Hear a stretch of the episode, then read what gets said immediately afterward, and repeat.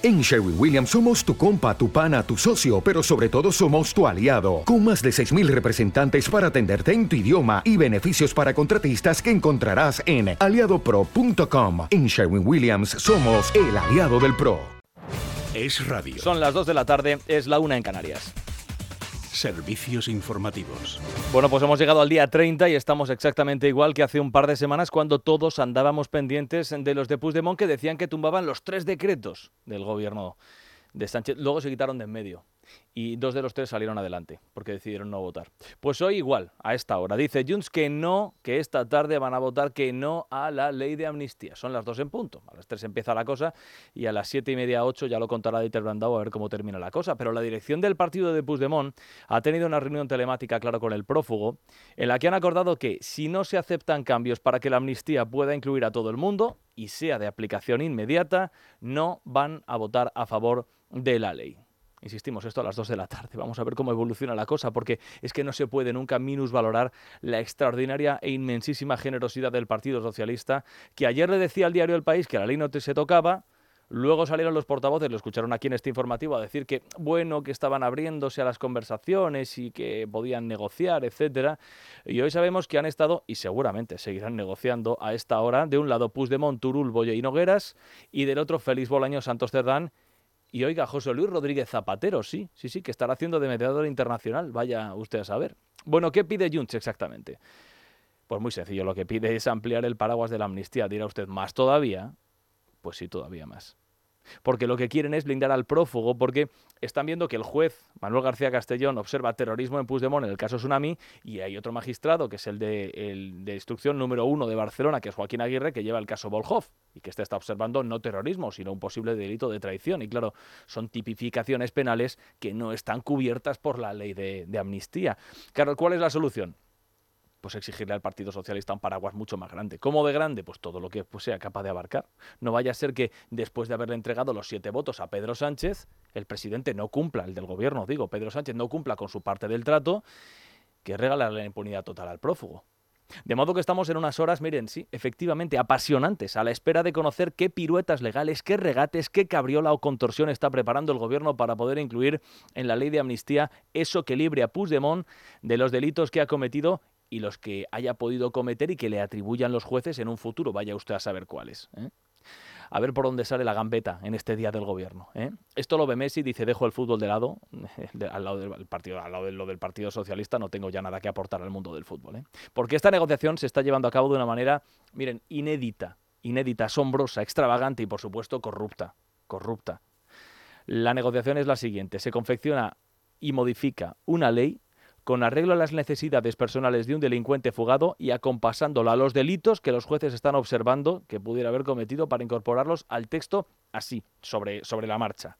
Es una negociación, desde luego, absolutamente impresentable. De modo que, a ver, aquí pueden suceder en la tarde de hoy tres cosas. Uno, Junts vota en contra. Esto es lo que parece hasta ahora, luego veremos. Pero Junts vota en contra, es la primera opción.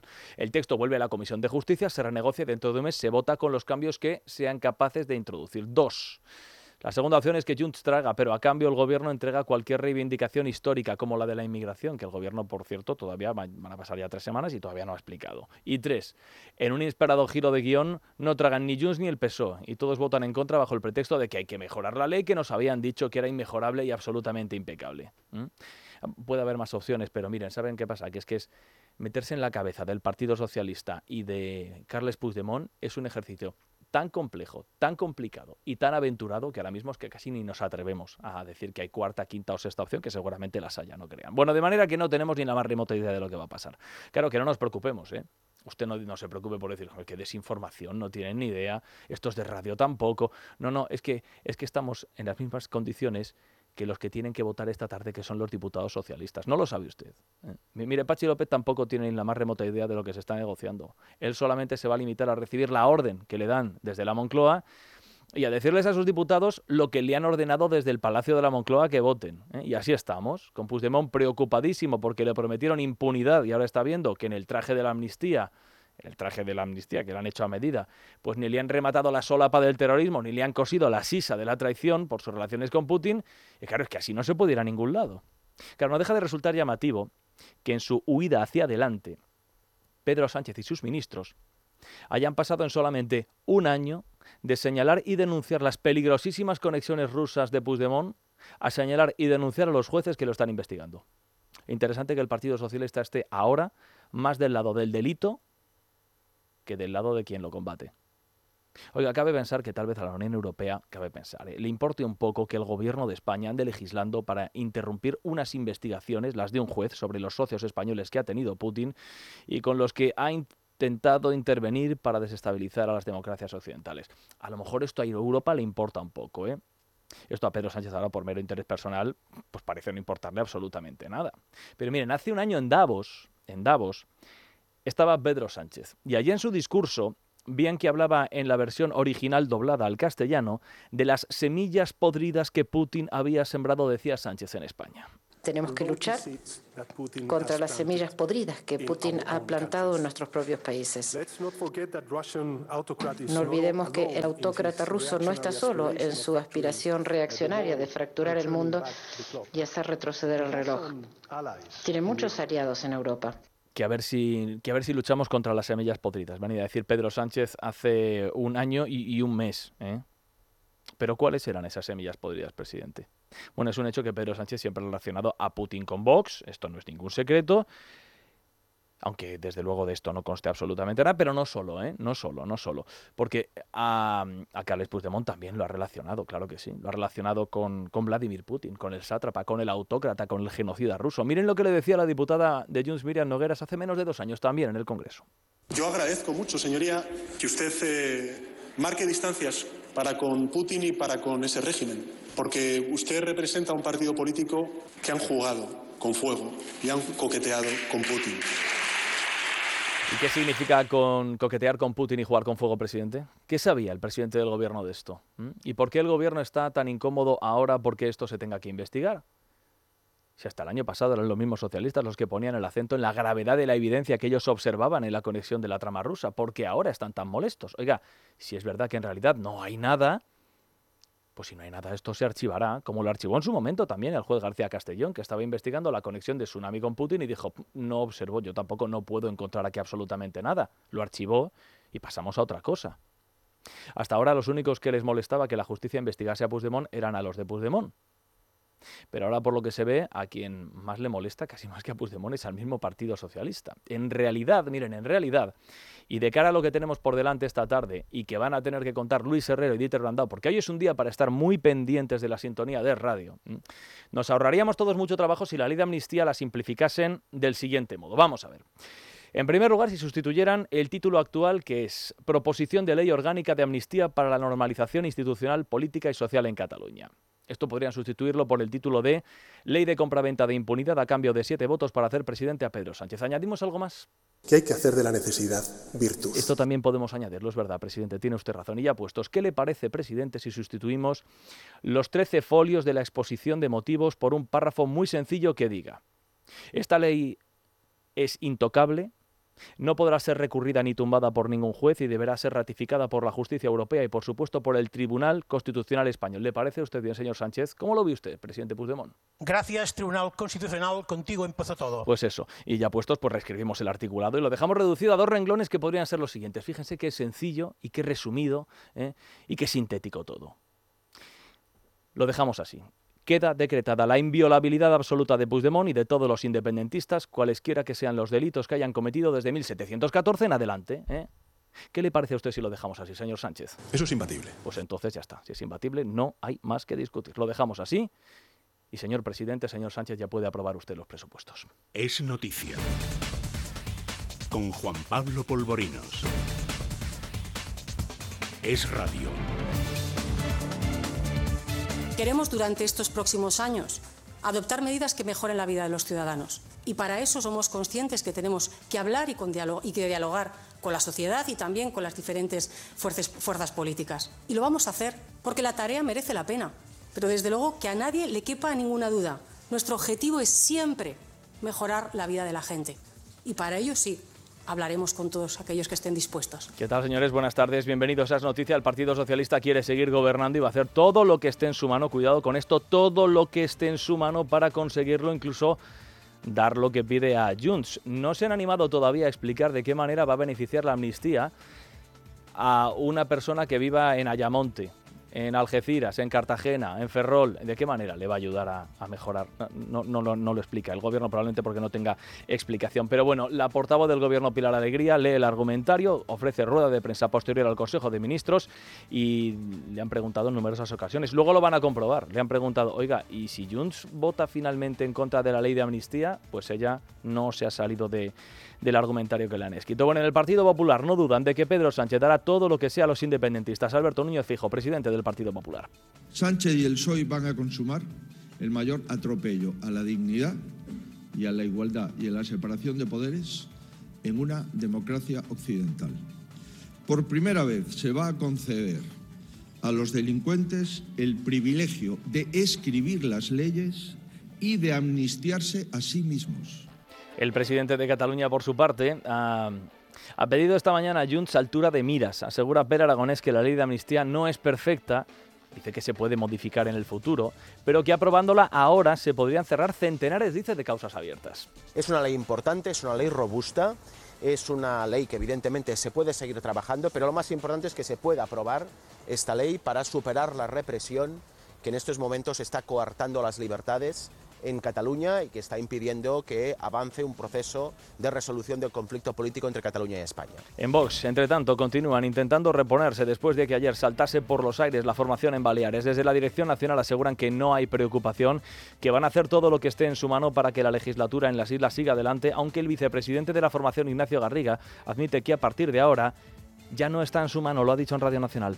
Bueno, más que peligrar, efectivamente afronta una legislatura incierta, irregular, porque está al albur de las decisiones de cinco personas que han demostrado que exclusivamente se mueven por ambiciones personales. Y yo sobre todo quiero trasladar un mensaje de tranquilidad a nuestros compatriotas en Baleares y decirles que Vox va a seguir trabajando con la misma determinación y el mismo compromiso que el primer día. En materia económica, hoy son noticias dos datos de contabilidad nacional. El primero, el del crecimiento económico de España en 2023, que supera levemente, pero supera, y es bueno las expectativas, Noelia Bautista. En concreto, el año pasado nuestra economía creció un 2,5% por encima de las previsiones del Gobierno, que estimaba que creceríamos un 2,4%. El dato adelantado por el Instituto Nacional de Estadística que tendrá que ser confirmado en dos semanas, muestra también que el Producto Interior Bruto se aceleró en el cuarto trimestre y creció un 0,6% gracias sobre todo al consumo público. Un dato, por cierto, que va a hacer que los sueldos de los funcionarios aumenten un 0,5% con carácter retroactivo desde enero, porque fue lo que pactó el Gobierno con los sindicatos, que los sueldos de los empleados públicos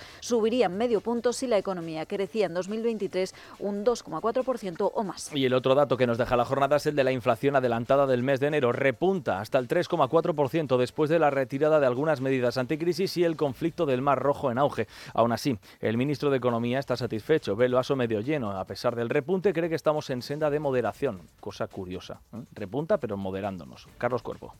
La inflación se mantiene contenida en el entorno del 3%. Además, la inflación subyacente continúa moderándose hasta llegar al 3,6%, su valor prácticamente mínimo en los últimos dos años.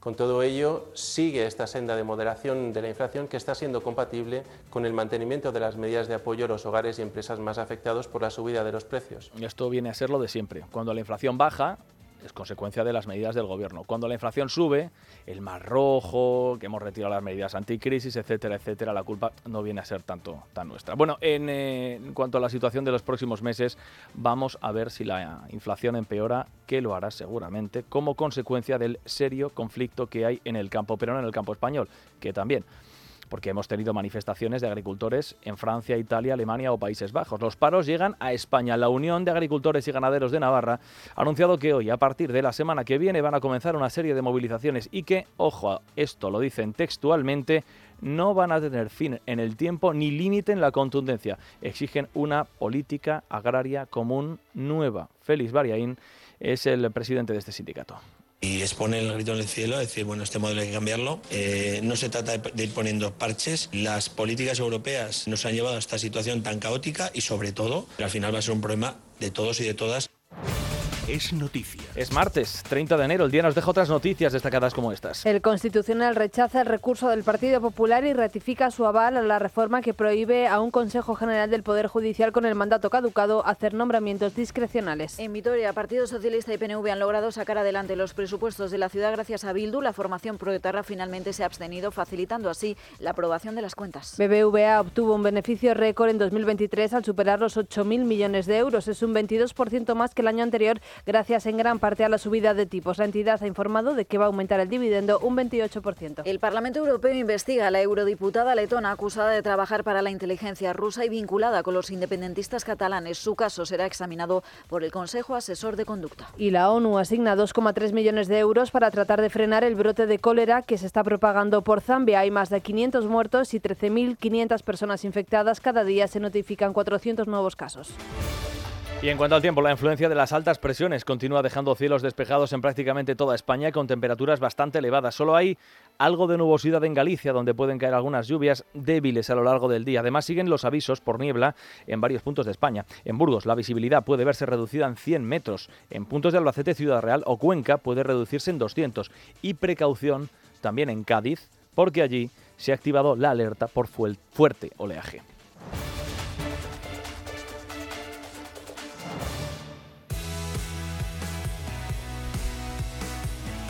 Y además el deporte, Guillermo Domínguez, buenas tardes. ¿Qué tal Juan Pablo? Buenas tardes. Primera comparecencia de Xavi Hernández después de anunciar su marcha del Barcelona a final de temporada. El técnico no se muerde la lengua y dice que haga lo que haga, en los medios de comunicación lo matamos. Cuando yo digo que estamos en construcción, me matáis. Yo también cuento el relato, ¿no? Cuando digo que no tenemos el Barça del 2010, también lo digo públicamente. Y también hay críticas. Un Barça que juega mañana frente a Osasuna, mientras que el Atlético de Madrid recibe al Rayo Vallecano más pendientes en el club rojiblanco del cierre del mercado de fichajes y de Gabriel Paulista, que no llega de momento, es Moisequín por sus problemas físicos y se va Iván Rakitic, el croata deja el Sevilla para poner rumbo a Arabia Saudí. 2 y 16 minutos de la tarde, 1 y 16 en las Islas Canarias. Cada vez que haya una votación en el Congreso de los Diputados en esta legislatura, Junts va a sacar el exprimidor y vamos a estar en las mismas.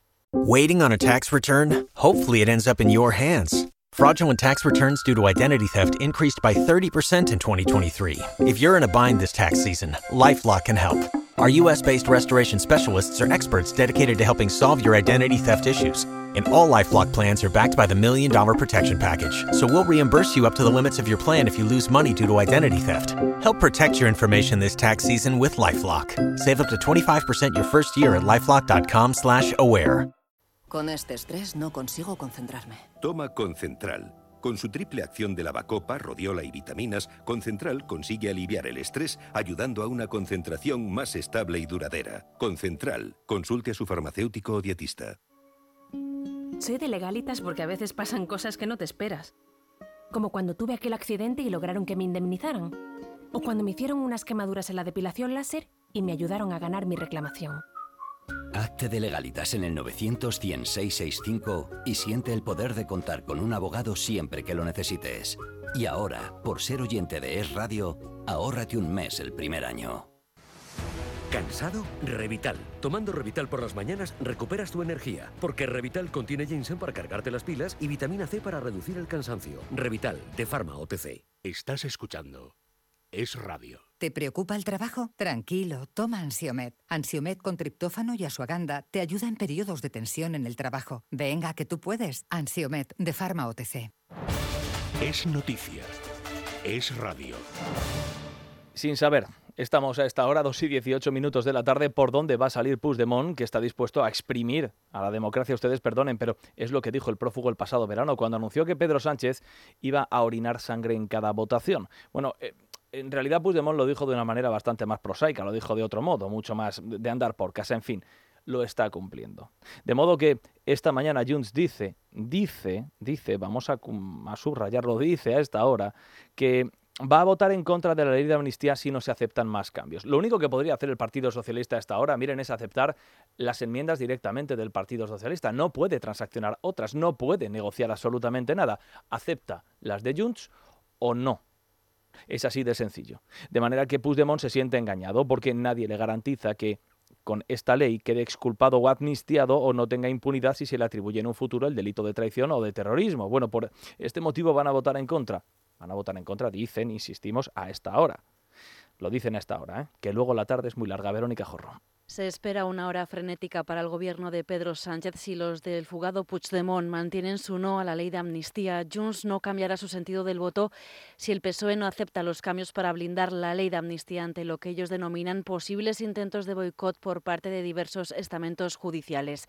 Es lo que aseguran los de Junts en un comunicado después de que la dirección ejecutiva del partido haya celebrado esta mañana una reunión extraordinaria. En concreto, el comunicado dice que Junts siempre ha defendido que la ley de amnistía debe incluir a todos todos y ha de ser de aplicación inmediata. La propuesta, dice la formación de amnistía que se vota hoy, no garantiza estos dos objetivos, sobre todo vista la deriva de diversos estamentos judiciales para boicotear la ley y dejar a muchos independentistas fuera. El objetivo de los de Junts es que si finalmente hoy votan no, la ley de amnistía será devuelta a la Comisión de Justicia y los independentistas podrán ganar más tiempo para modificar la ley y arrancarle a los socialistas nuevas enmiendas que satisfagan sus aspiraciones. En todo caso, las negociaciones seguirán hasta el último momento, según dice Junts en su comunicado, con el objetivo de alcanzar las modificaciones que exigen al gobierno para darles su sí. El presidente del gobierno catalán, Per Aragonés, está diciéndole a Junts, hombre, no, no, no, no puede ser que votes, que, que votes de esta manera. Y ha afirmado este martes que la propuesta de la ley de amnistía es robusta y sólida. Claro, el problema es que Puigdemont dice, sí, pero me están pueden atribuir delitos que me dejen fuera. Y entonces, mm, ¿qué, ¿qué, es lo que hacemos? Por eso, Per Aragonés lo que dice es que es imprescindible llegar a un acuerdo para que se apruebe, que se haga absolutamente lo que sea necesario. Es una ley importante, es una ley robusta, es una ley que evidentemente se puede seguir trabajando, pero lo más importante es que se pueda aprobar esta ley para superar la represión que en estos momentos está coartando las libertades en Cataluña y que está impidiendo que avance un proceso de resolución del conflicto político entre Cataluña y España. Bueno, esta es la situación. Junts dice que no, Aragonés dice que debe aprobarse. ¿Y qué dice el Partido Socialista? Los socialistas están dispuestos, como siempre, a utilizar y a echar mano de la extraordinaria generosidad de la que suelen hacer gala, generosidad que pagamos todos los españoles. ¿Qué dicen puertas para adentro? Rubén Fernández, Congreso, ¿qué tal? Buenas tardes. Buenas tardes. A menos de una hora para que comience el pleno, siguen las negociaciones entre el PSOE y Junts. El objetivo, evitar que la ponencia descarrile y que no y que vuelva a la Comisión de Justicia. Este martes aquí en el Congreso no ha habido rueda de prensa. El portavoz socialista Pachi López, porque según nos cuentan, está convaleciente de una operación. No ha habido sustituto y en el pleno el encargado de defender la norma será el portavoz de la Comisión de Justicia, Francisco Ayala. El secretismo y el silencio es lo que impera en estos momentos, pero fuentes socialistas defienden al menos por ahora que creen que la ley, en su redacción actual, es lo suficientemente robusta y ponen el foco en el Partido Popular. Advierten a sus socios que la norma tiene que aguantar, palabras textuales, todos los ataques que va a recibir desde los grupos políticos que no quieren que avancen en el diálogo y el reencuentro. Así que el tiempo se agota y según nos dicen, todavía no hay ningún acuerdo. Pero no olvidemos que la semana pasada se presentó el pacto de las transaccionales que modificaban el delito del terrorismo solo unos minutos antes del comienzo de la Comisión de Justicia. ¿Cuál es la diferencia con hoy? Pues que Junts exige que, además del terrorismo, se, limite, se elimine el delito de traición para blindar así a Puigdemont en la ley y evitar el caso Bolov, que investiga su relación con Vladimir Putin. Y las enmiendas que han, que han transaccionado los de Junts junto con Esquerra PNV se centran en el terrorismo. Así que una vuelta a la comisión podría ayudar a Puigdemont para que se incluyan nuevas enmiendas. Bueno, pues nuevas enmiendas y todo lo que sea necesario. Miren, si a Carles Puigdemont algún juez le atribuyera de aquí a mañana, que todo puede ser en España porque estamos en una situación, si algún juez se le ocurriera atribuirle un delito, qué sé yo, contra el maltrato animal, pues Puigdemont estaría diciendo que me lo incluyan, por favor, en la ley de amnistía. No puede ser, tengo que quedar impune de todo lo que se me pueda atribuir en el futuro. Esto es lo que dicen, lo que han escuchado, nos ha contado Rubén Fernández, de puertas para adentro, de puertas para afuera. Bueno, enseguida vamos a comprobar por qué es importante hacer la distinción entre una cosa y la otra. La portavoz del gobierno, Pilar Alegría, ha sido la encargada de responder si se puede gobernar así. Y ha venido a decir que la ley de amnistía cuenta con el apoyo incondicional del gobierno, ya veremos esta tarde si también con el de Junts, y ha dicho que eh, esto va, a consolidar la convivencia en Cataluña, cosa que nadie en el gobierno ha explicado todavía, probablemente porque no puedan explicar esta frase extraída del argumentario de la Moncloa. Pero hoy bombardeo a la ministra Pilar Alegría, bombardeo de preguntas, claro, por supuesto, los periodistas somos, y, no ha terminado de, salir del, del, ha tenido que tirar de argumentario Noelia Bautista. Sí, porque esa explicación no la hemos encontrado en la rueda de prensa posterior al Consejo de Ministros a la luz de la lluvia de preguntas que trataban de conseguir una y otra vez algún titular de la de la ministra portavoz. ¿Cómo va a hacer el Gobierno para sostener la legislatura si este va a ser la tónica habitual? Quería insistir en este tema de la ley de amnistía. No sé si desde el Gobierno consideran que el texto ya no necesita más cambios. Y si me permite insistir con el tema de la amnistía, ¿comparte con Junts que hay un intento de boicot por parte del Poder Judicial? Yo insisto en esta cuestión. Me gustaría saber si el Gobierno entiende o considera que hay injerencias judiciales en el desarrollo de la ley de amnistía.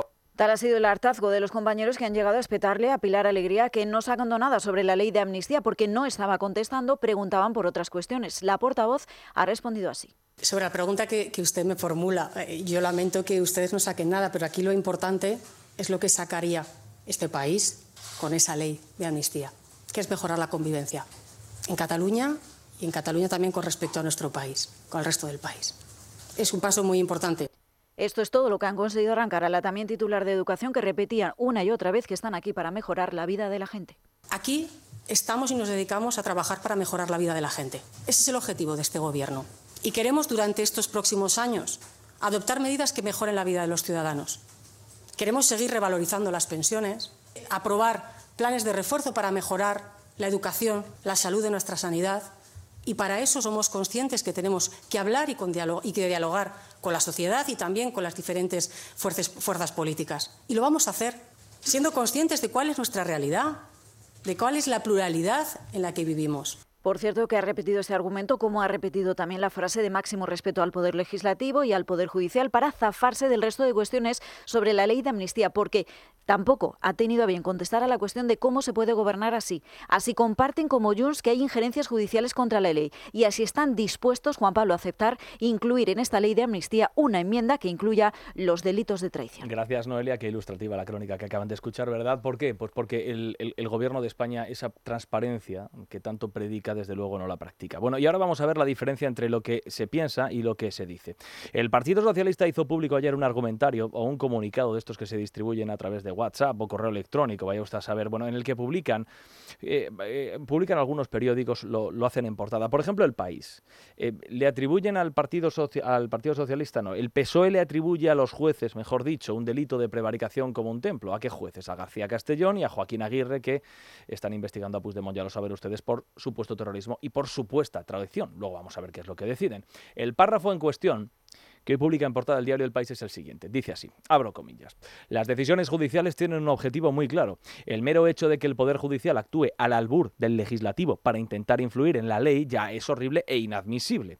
Los tiempos de la judicatura están empíricamente alineados con los de la política y el legislativo, sea de una forma u otra, cada vez que el legislativo mueve ficha, un juez mueve ficha. Cierro comillas. Dos cosas sobre esto, esta, esta aseveración que hacen desde el Partido Socialista, fuentes de Ferraz. Lo primero, que quien lo haya escrito se mira el significado del término al albur, porque no significa eso mismo que ellos creen.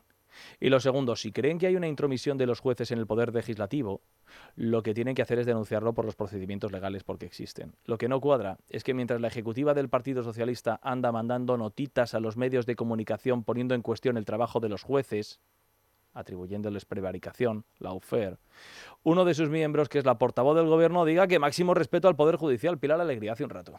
Este gobierno entiende muy bien cuáles son la división de poderes y el Estado de Derecho en el que estamos somos profundamente respetuosos con el poder legislativo, con el poder eh, ejecutivo, por supuesto que somos nosotros, y con el eh, poder judicial. Ya ven, el mismo Partido Socialista y Gobierno que critica a los jueces y desliza la prevaricación que cometen, los respalda cuando le preguntan por ello. Bueno, en el Partido Popular, creen que Junts está aprovechando las últimas horas para intensificar la humillación a Pedro Sánchez y creen que el, el pasado, la hemeroteca, pues lo que atestigua es que Sánchez acabará cediendo. Ya veremos si el Partido Popular aciertan con este diagnóstico. A las 8 tenemos comunicado de Junts, a lo mejor diciendo que cambian de opinión. Bueno, vamos a ver qué es lo que pasa, vamos a ver qué es lo que sucede. Pero en el Partido Popular, en todo caso, parecen tenerlo bastante claro, ¿no? Miriam Muro, Congreso, buenas tardes. ¿Qué tal? Buenas tardes, Juan Pablo. Si creen los populares que se va a repetir el modus operandi de las últimas votaciones, en las que el separatismo ha presionado hasta el final y el gobierno ha terminado cediendo. Escuchamos a Alberto Núñez Feijóo esta mañana sobre la ley de amnistía. Sánchez y el PSOE van a consumar el mayor atropello a la dignidad y a la igualdad y a la separación de poderes en una democracia occidental. Por primera vez se va a conceder a los delincuentes el privilegio de escribir las leyes y de amnistiarse a sí mismos. Es el mundo al revés del señor Sánchez. Dicen los populares que hoy Pedro Sánchez va a desertar del constitucionalismo y esperan que esta ley vaya al Senado, donde durante dos meses pretenden pedir las comparecencias de expertos e informes técnicos sobre la ley de amnistía. Miriam, por cierto, esta tarde se estrena eh, una nueva manera de votar en el Congreso de los Diputados. ¿Podemos explicar en qué consiste exactamente? Sí, Juan Pablo, porque hoy estrenan esa reforma del hemiciclo que han hecho en enero en la que se han cambiado todas las pantallas de votación y entre las novedades, antes los diputados tenían que presionar dos botones, el de su presencia y el del sentido del voto. Ahora con las nuevas pantallas táctiles aún se lo ponen más, difícil, más fácil. Sus señorías solo van a tener que tocar el sí, el no o la abstención. A nivel técnico aseguran desde el Congreso que no puede haber margen de error de este nuevo sistema, que lo han probado decenas de veces en la última semana. Otra cosa ya, Juan Pablo, serán los posibles errores humanos de cada diputado. En el hemiciclo también se han tenido que mejorar todos los sistemas de pinganillos para la traducción simultánea y ahora los diputados podrán leer los subtítulos de las intervenciones en cada escaño y no en esas pantallas gigantes que se podían ver a los lados del hemiciclo. Nos espera un pleno intenso, quizás dicen algunos no el más adecuado para cambios. Cabe destacar que la de hoy es una votación larga y compleja, ya que primero se van a votar las enmiendas, después se suspenderá la sesión para dar tiempo al voto telemático y se reanudará para la votación del dictamen y para la votación final del conjunto. Las dos primeras se van a hacer con el nuevo sistema, veremos a ver qué tal funciona y la última ya será por llamamiento diputado por diputado, tal y como ha pedido el PP. Miriam, a ver si luego nos podéis contar quién es el, el primer diputado que lo estrena con fallo y error, Bien, que seguramente habrá. Un saludo. Un abrazo fuerte. Bueno, ¿qué sucede si la ley de amnistía no se aprueba hoy? Cosa que hasta ahora es lo más factible. Jaume Asens, que está entrando en sumar, lo ha explicado. Si Junts, vota que no, si Junts vota que no, la ley cae y vuelve a la Comisión de Justicia y ahí podremos reabrir la negociación y podría retrasarse un tiempo, un mes, dos meses. No es tampoco algo tan dramático, es sobre todo el mensaje que damos a la ciudadanía. Igual que podríamos hacer esto, podríamos hacer otra cosa, que es votar la ley, aprobarla y presentar al día siguiente una iniciativa legislativa para reformar un artículo, pero ya teniendo la ley aprobada. Para reformar article, però ja tinguent la llei aprovada. Bueno, dos cosas más. Los independentistas tienen un nuevo leviatán que se suma al juez García Castellón, que se ha convertido en el enemigo número uno del separatismo. El nuevo leviatán se llama Joaquín Aguirre. Es el juez del caso Volhov, este que investiga, lo contamos ayer, la infiltración de Rusia en el proceso independentista catalán y las estrechas relaciones que estableció con Carles Puigdemont. Este magistrado ha aparecido en una televisión alemana explicando la investigación abierta que vincula eso, a Puigdemont con Putin. El, el juez lo explica en castellano, en la televisión alemana lo que, ha, lo que han hecho ha sido doblarlo al alemán y nosotros lo que vamos a hacer es una tercera doblación o un doblaje, de nuevo al castellano. Vamos a intentarlo, a ver qué tal sale. Trataría de Es geht um den direkten Dice Guadaguirre, se trataría de la influencia directa de Rusia en el proceso de independencia de Cataluña, apoyando el proceso de independencia con la finalidad de que Rusia desestabilizase primero la democracia española y abriendo la puerta a la infiltración en otras democracias liberales de Europa Occidental. Democracias liberales de Europa Occidental. Bueno, esto último se ha entendido, el resto estaba el alemán por encima, por eso hemos procedido a doblarlo. Bueno, pues Joaquín Aguirre, eh, explicando en una televisión alemana el motivo de la investigación que está llevando a cabo. Esto, para el independentismo, hoy para muchísimos digitales independentistas, es eh, una clarísima intromisión y un hecho intolerable del juez. Lo de que Putin eh, estuviera hablando con Puigdemont o con emisarios durante el año 2017 y luego años posteriores, eso no tiene para ellos mayor importancia. Una pausa y continuamos. Es noticia. Es radio. Servicios informativos. Es Radio, Madrid, 99.1 FM. Los Fernández son muy amables y ahora 10% de descuento a los clientes que se apellidan Fernández o, López o Gómez como yo. 10% a todo el mundo. Ah, además, limpie e higienice su hogar y pida su regalo. Los Fernández, General Martínez Campos 29 91 308 5000. ¿Cómo son los Fernández? La unidad de nutrición de Clínicas Cres innova. Tras más de 5.000 pacientes tratados con éxito en su proceso de adelgazamiento y como complemento al test genético nutricional, lanzamos el estudio de la microbiota para tratar los problemas de la flora intestinal. Ya sea por pérdida de peso o por bienestar digestivo, llama a Clínicas Cres en el 91 445 0004 o clínicascres.com. Llévanos siempre contigo. Síguenos en nuestra cuenta de Twitter, arroba esradio y arroba libertad digital. Y sé el primero en enterarte de lo que está pasando. Tengo la idea, pero me falta la pasta. ¿Y ahora qué? Ahora Go con Aval Madrid. La financiación que esperabas con la facilidad que no esperabas. Go a tus ideas. Go a tus proyectos. Go a tus propósitos. Aval Madrid. El Go que esperabas. Te lo contamos todo en avalmadrid.es. Vengan las rebajas de Muebles Adama. Precios insuperables con la misma calidad de siempre, en una gran variedad de estilos y modelos y con su habitual trato amable. Transporte y montaje gratuitos. Todo lo bueno de siempre, pero ahora con rebajas. Muebles Adama. Ven a la calle General Ricardo 190 o entra en mueblesadama.com. Es Radio, Madrid, 99.1 FM. Es Radio.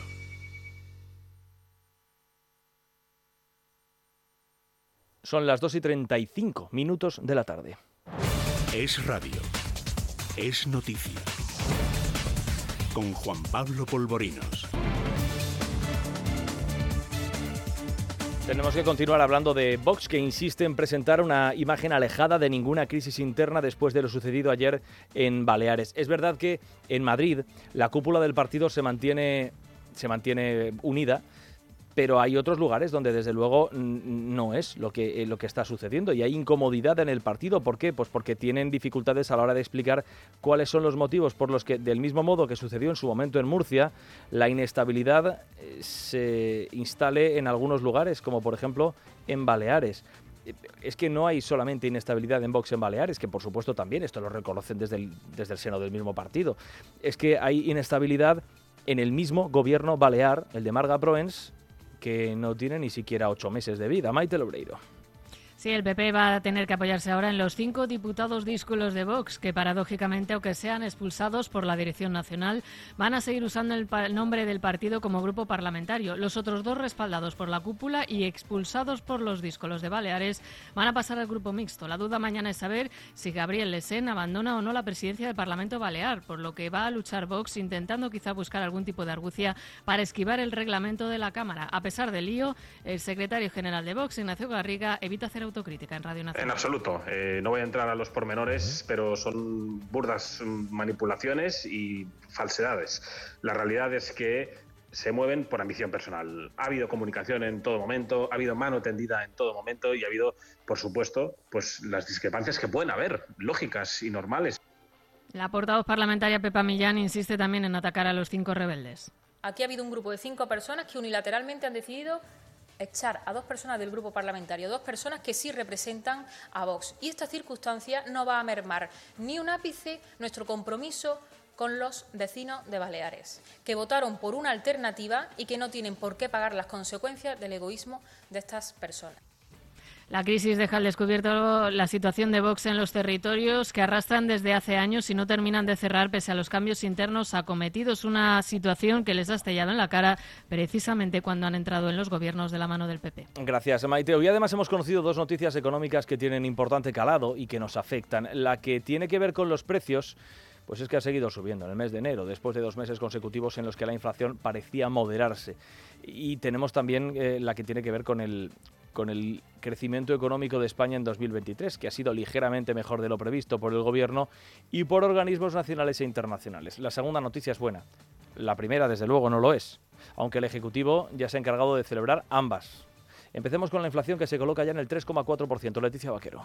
El dato lo ha adelantado este martes el Instituto Nacional de Estadística y muestra que los precios han subido tres décimas desde el 3,1% de diciembre al 3,4% de enero y eso que hay que esperar a la confirmación que se va a conocer en febrero. Se trata de la primera subida del índice de precios de consumo desde septiembre y su mayor nivel desde octubre. Sin embargo, la inflación subyacente está en mínimos desde marzo de 2022, cuando comenzó la guerra en Ucrania. El ministro de Economía, Carlos Cuerpo, ha salido a celebrarlo.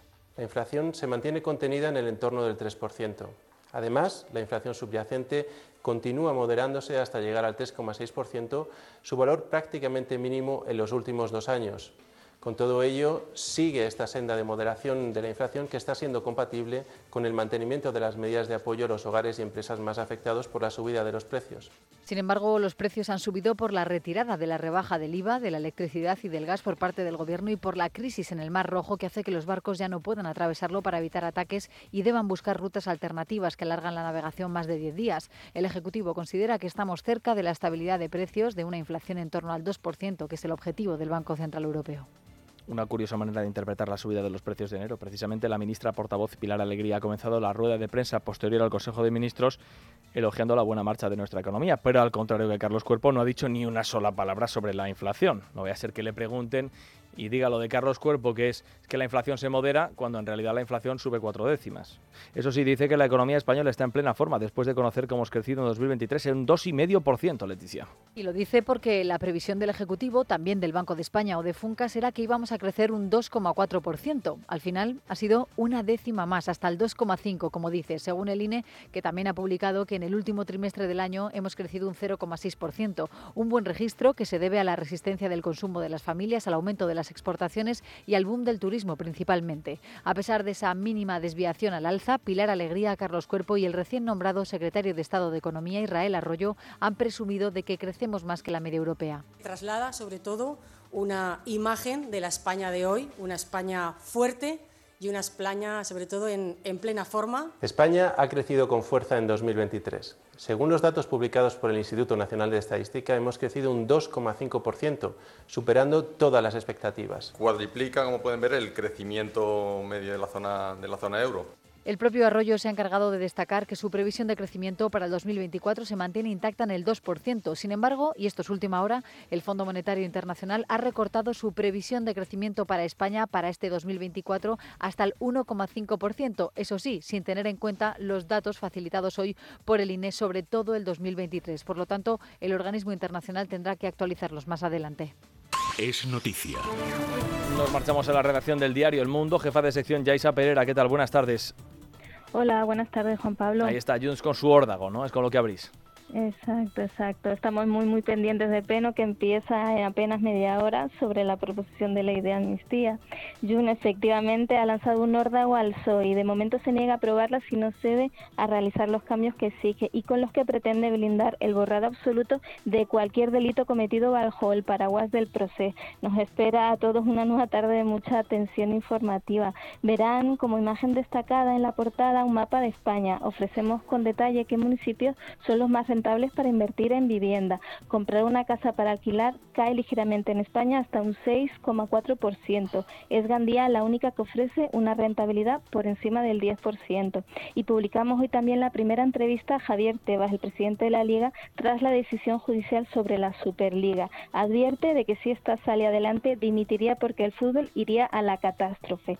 Y ya para finalizar les recomiendo que lean el testimonio que publicamos sobre un tema que está generando una gran preocupación social la adicción a la pornografía entre los adolescentes. Uno de ellos nos cuenta que era para él como una droga, que le llevó incluso a agredir a una chica. Está ya en terapia y nos cuenta todo lo que ha aprendido. Yaisa, un abrazo fuerte y gracias. Buenas tardes. Un abrazo, gracias a ustedes. Bueno, eh, eh, tiene serios problemas Puigdemont con la justicia, esto no es ninguna novedad, pero hay una de ellas que preocupa especialmente en Europa y es la relación que el prófugo de la justicia y su entorno más cercano tuvo en el año 2017 y probablemente en los años posteriores con el emisarios del régimen ruso de Vladimir Putin. Adrián Vázquez, eurodiputado de Ciudadanos, bienvenido a Radio. ¿Qué tal? Buenas tardes. Hola, buenas tardes. ¿Cómo estás? ¿Y estos vínculos rusos eh, cómo han caído en Bruselas?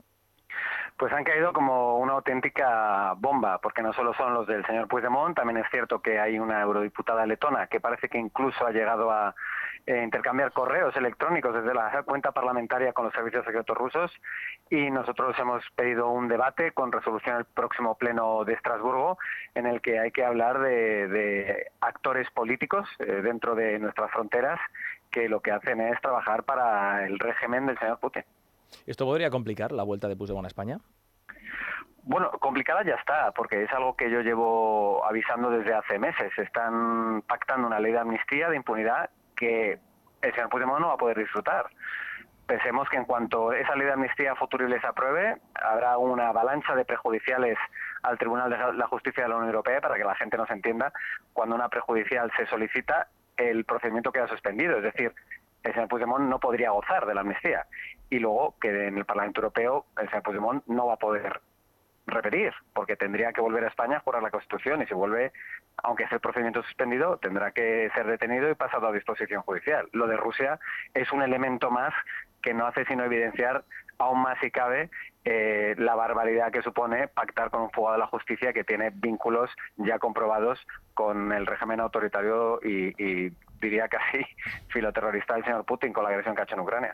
Entiéndame lo que le voy a decir, señor Vázquez, porque siempre creemos que eh, en España cuando se dice, bueno, de este tema se habla mucho en Europa, y luego cabe imaginarse que los europeos y los eurodiputados están cada uno a sus cosas, a las cosas de su país, los asuntos más domésticos, etcétera, etcétera.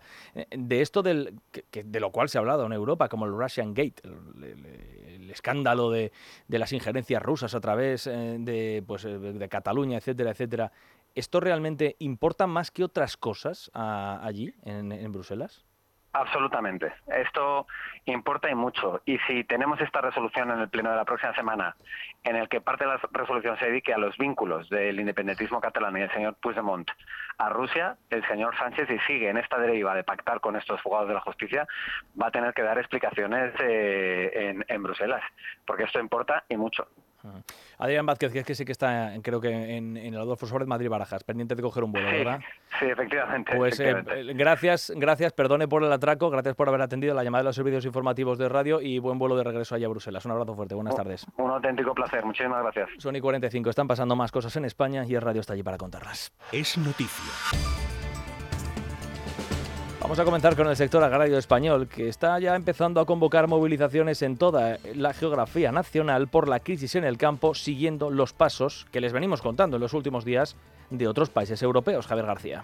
Las organizaciones agrarias Asaja, COAG y UPA han anunciado movilizaciones en todo el país para pedir cambios en las políticas de la Unión Europea, un plan de choque del gobierno español y actuaciones de las comunidades autónomas frente a la crisis que vive el campo. Unas movilizaciones que se unen a la anunciada ya por el sindicato Unión de Agricultores y Ganaderos de Navarra. Su presidente Félix Bariain ha asegurado esta mañana que las protestas no tienen fin en el tiempo ni límite en la contundencia. Además, ha apelado a la complicidad de la sociedad porque a su juicio esto es una batalla de todos. Y es el grito en el cielo, decir, bueno, este modelo hay que cambiarlo. Eh, no se trata de ir poniendo parches. Las políticas europeas nos han llevado a esta situación tan caótica y sobre todo, al final va a ser un problema de todos y de todas. Las protestas están en línea con los agricultores de otros países de la Unión Europea ante la frustración y el malestar creciente debido a las difíciles condiciones y asfixiante burocracia que generan las normativas. Han abierto juicio oral contra cinco acusados de matar a Samuel Luiz en de una paliza en La Coruña en julio del año 2021. Maite Garrido. Los cinco serán juzgados en calidad de coautores y en el caso de dos de ellos, el hombre y la mujer con los que primero se encontró la víctima, el juez considera que existe el agravante de discriminación por condición sexual. Otro de los investigados será juzgado, además de por asesinato, por el delito de robo con violencia en relación al móvil sustraído a la víctima. El juez instructor sostiene que en el escenario de los hechos, en el paseo marítimo coruñés y a la salida de un local de ocio, la víctima se encontraba rodeada y golpeada a merced de la voluntad de su grupo de agresores en clara situación de inferioridad y desamparo, sin posibilidad alguna de defensa. Samuel Luiz, de 24 años, murió en Coruña en la madrugada del 3 de julio del año 2021. El juicio está previsto que se celebre antes del verano en la audiencia provincial coruñesa. La exalcaldesa de Maracena, en Granada, denuncia que familiares de la concejal que le implicó en un secuestro están amenazándola. José Luis Pascual.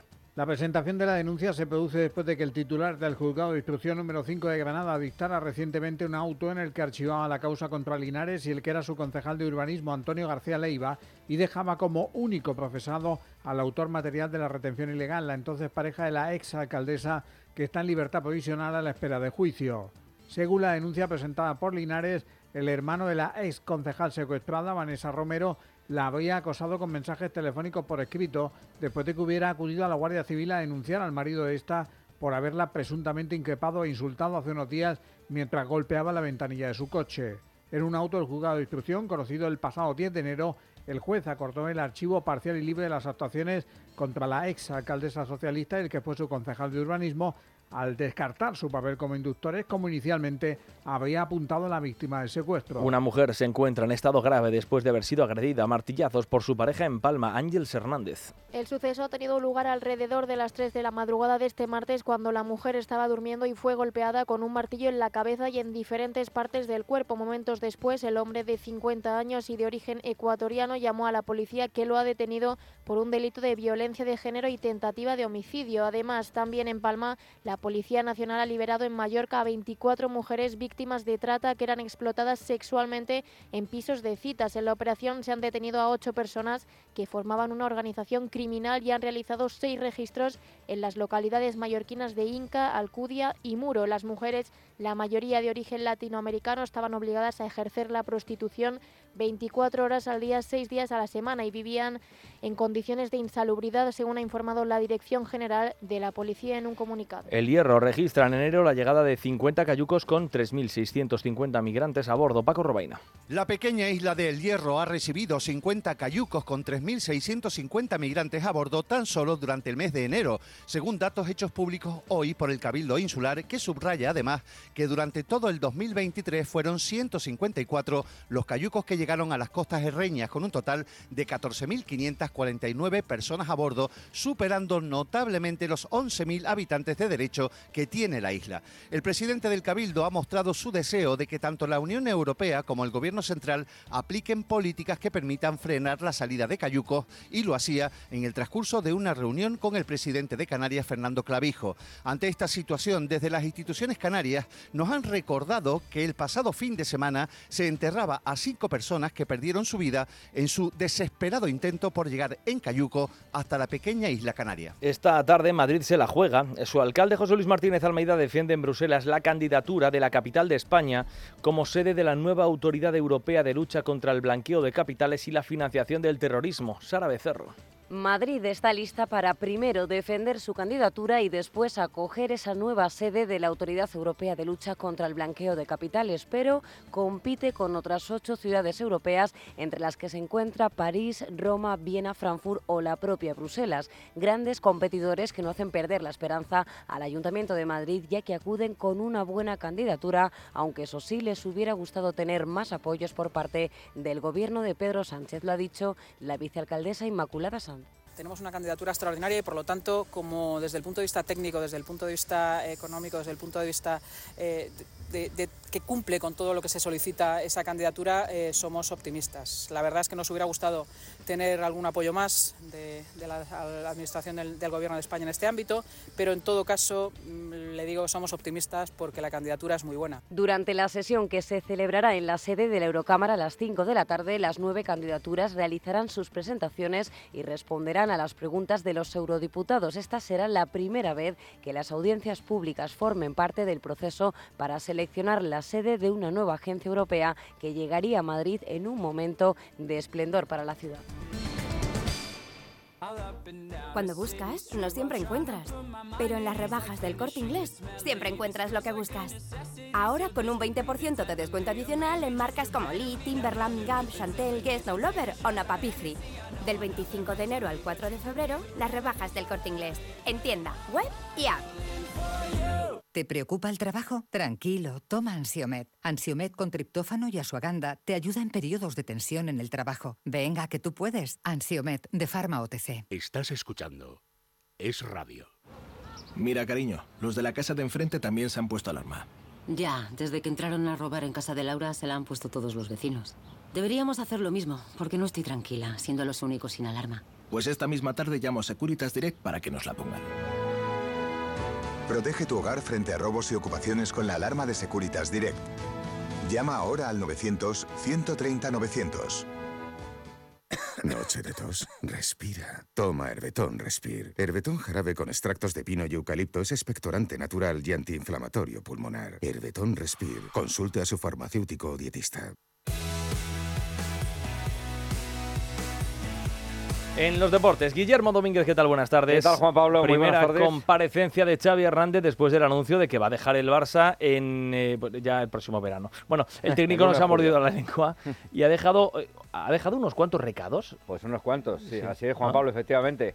Ha hablado Xavi Hernández en la previa del partido frente a Osasuna mañana en Montjuic y lo ha hecho también tres días después de anunciar su marcha del Fútbol Club Barcelona a final de la presente temporada. Dice el técnico de Tarrasa que haga lo que haga, en los medios de comunicación lo vamos a matar sí o sí. Yo cuando he, he- comparecido aquí os he dicho lo que pensaba. He dicho lo que pensaba. También, también el relato, cuando, cuando yo digo que estamos en construcción, me matáis. Me matáis. Yo también cuento el relato, ¿no? Cuando digo que no tenemos el Barça del 2010, también lo digo públicamente. Y también hay críticas. Tengo la sensación que haga lo que haga y diga lo que diga, no es suficiente. Y, y por eso mi marcha, decidida antes de la, cuando empezó la, la temporada. Tengo esa sensación de que no, no me van a comprar nada. Ojo también ese apunte que ha hecho Xavi Hernández, eh, decidida su marcha cuando empezó la temporada y no ahora cuando estamos en más de la mitad del campeonato. Otro dardo más de Xavi, o más bien, un auténtico torpedo a la línea de flotación. Escuchen. Te hacen sentir que no vales a diario. Le ha pasado a todos los entrenadores. Mira, hablando con Pep, ya me lo dijo. Luego hablando con Ernesto también. A Luis Enrique lo, he vivido, lo vi, lo vi sufrir. Lo vi sufrir. Es que ya dije, tenemos que reflexionar. Creo que tenemos un problema en cuanto a la, a la exigencia de este, de este cargo. Creo que hay un problema porque primero no se disfruta, no es calidad de vida y luego parece que te juegas aquí la vida en cada momento. No pasa en ningún club. No pasa en ningún club, dice Xavi Hernández. Juega mañana el Barça a las 7 frente a Osasuna y lo hace también el Atlético de Madrid, que recibe al Rayo Vallecano en el Metropolitano a partir de las 9 de la noche. Pendientes en el equipo rojiblanco del cierre del mercado de fichajes y de la llegada de Gabriel Paulista, el central hispano-brasileño del Valencia. Pero el fichaje que se complica y mucho es el de Moise Kean, debido a los problemas físicos que tiene el delantero italiano de la Juventus de Turín. Y eso hace ahora mismo que cambie las tornas con Ángel Correa. El argentino podía haber recalado en Arabia Saudí, en la Liga Saudí, pero ahora parece estar más dentro que fuera del Atlético de Madrid. Por Moise Kean y Correa le han preguntado al Cholo Simeone en la rueda de prensa previa a ese duelo Atlético de Madrid-Rayo Vallecano mañana. Hablo de los que están, que es Ángel en este caso. Eh, no, no tengo otra información todavía de King, como comentabas vos. Eh, lo veo entrenar bien, lo veo que está con muchas ganas. El otro día no pude ponerlo en, en la lesión de Jiménez que me sacó esa posibilidad de cambio que me imaginaba. Eh, está bien, lo veo contento, lo veo con ganas y ojalá que todo eso que estamos viendo vaya en referencia a que nos seguirá acompañando y nos seguirá dando momentos importantes porque siempre nos lo ha dado. Más sobre el mercado de fichajes se va Iván Rakitic. El croata deja el Sevilla después de una segunda etapa para poner rumbo al Al-Shabaab de Arabia Saudí. Querido Sevilla Fútbol Club, aficionados, personal y colaboradores. Esto no es un adiós, sino un hasta luego lleno de emoción y gratitud. Sevilla, mi ciudad, mi gente, siempre llevaré vuestro amor en lo más profundo de mi corazón. Mañana comienza una nueva jornada de liga, o mejor dicho, una mini jornada de solo tres partidos, porque recuerden que también el jueves se va a disputar el Getafe Real Madrid y anoche se cerraba la jornada número 22 del campeonato, victoria del Getafe frente al Granada por 2-0 con goles de Mason Greenwood y un Borja Mayoral que está para ir a la selección. Sí, claro que sueño. eh, me lo han preguntado muchas veces y no, no te voy a engañar, ¿no? Eh, claro que, que sueño, es, un, es un objetivo, un sueño que tengo ahí de hace mucho tiempo, verá que, creo que ahora está más, más cerca, pero, pero bueno, sé, sé que, que tengo que trabajar mucho, eh, como, como lo estoy haciendo, seguir marcando goles, seguir ayudando al equipo y, y seguro que estará más, más cerca que, que lejos. Decepción en el Granada porque el equipo no sale del pozo. Bonito gesto el de Gonzalo Villar pidiendo perdón a su afición. Nuestra gente, a la que de aquí les pido perdón por, por toda la temporada, no solo por hoy, por toda la temporada. Les doy las gracias por haber venido hasta aquí, por el apoyo, que al final eh, es una cosa increíble, incluso al final del partido, eh, sin ningún mal gesto ni nada. Vamos a aplaudirles y nos aplauden. eh, eso es complicado de ver. En muchos sitios donde he estado yo es complicado de ver y les agradezco desde aquí y les pedimos perdón. Más cosas, Juan Pablo Javier Tebas dice en una entrevista que publica hoy El Mundo que dimite, que va a dimitir si la Superliga finalmente sale adelante. Sobre este mismo asunto de la Superliga le preguntaban ayer en la gala de la Asociación de la Prensa Deportiva de Madrid y esto dijo el presidente de la Liga acordándose de Florentino Pérez. No, siempre donde está Florentino nunca está muerto nada. O sea, lo mismo diciendo, Florentino nunca pierde, ahí está. Tiene a ver Copperfield por ahí dando vueltas y haciendo trucos de magia porque dice que tele gratis, luego, luego es menos gratis, ya se lo ha visto el conejo de la chistera. siempre donde está Florentino nunca hay que dar nada por ganado. Una gala, la de la Asociación de la Prensa Deportiva de Madrid, que contó también con la presencia de la infanta Elena y de Isabel Díaz Ayuso, entre otras personalidades. La presidenta se refirió a la llegada de la Fórmula 1 como ejemplo de que la Comunidad de Madrid también está de moda en el deporte. Somos una región popular, mestiza y castiza, abierta, moderna y muy alegre. Es una comunidad que atrae el talento y que solo ambiciona mejorar y crecer al servicio de todos, sin importar de dónde viene cada uno. Madrileños desde el primer día y todos iguales. Y un buen ejemplo de esto es la llegada de la Fórmula 1, que va a ser el primer gran premio que se desarrolle en una capital europea. Va a ser el circuito mejor conectado por transporte público de toda la competición, a escasos metros, minutos del centro de Madrid. Y terminamos recordando, Juan Pablo, que esta noche hay partidazo de la Euroliga a las ocho y media en el Wizzing Center, en el Palacio de los Deportes.